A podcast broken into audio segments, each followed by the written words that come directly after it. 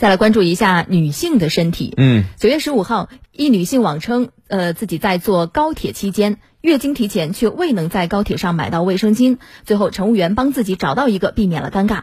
该网友通过乘务员了解到，高铁上不卖卫生巾，已经是很多女生都有这种情况。嗯，幺二三零六铁路客服回应称，卫生巾这类私人用品在高铁上是不正常售卖的。高铁上没有卫生巾售卖，其实是个客观存在的现状啊。如果只是这个问题，恐怕不会引发如此的热议。嗯，让大家觉觉得有些不快的，其实是铁路客服的回复态度。呃，该客服不断强调，高铁上不能卖这个，甚至连提出建议都不行，还非常坦然的表示，乘坐高铁时间又不长，这个就是应该旅客自己带的。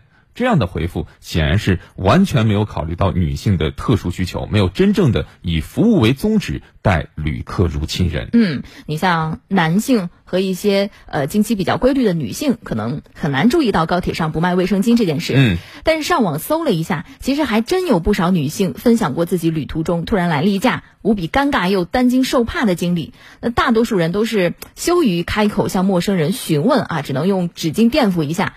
那整个乘车过程中心神不宁，担心弄脏座椅，也害怕被人用异样的眼光看待。嗯，虽然说这种独属于女性的痛苦的根源，呃，成因在于呃复杂却普遍存在的月经羞耻啊。长期以来，其实，在公开场合提到月经被认为是不体面的、丢人的。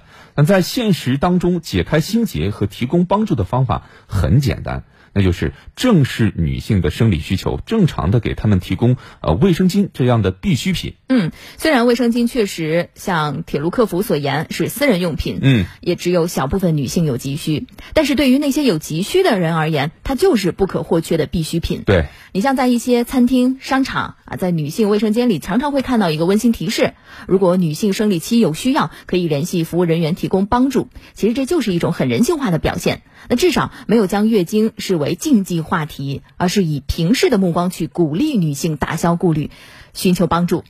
那即便是从来没有使用过这个服务的女性，当看到这样的话语的时候，也会有一种特别安心的感觉。没错，现在其实很多城市的地铁站也都推出了爱心便民箱这样的服务啊，准备了常用的药品啊、创可贴啊、棉签啊、充电器啊、口罩、女性生理期卫生巾等等这样的物品，其实就是为了解决乘客的燃眉之急。嗯，那高铁的旅程再短，你能比地铁还短吗？啊，地铁站都能做到的事情，高铁就一定不能做吗？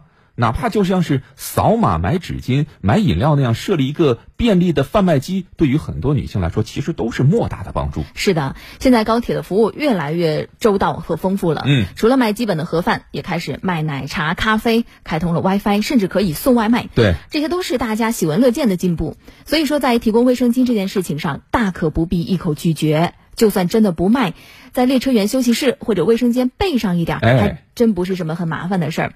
所以说，对于女性而言，也是非常温暖的一种关照，也是服务人性化的体现。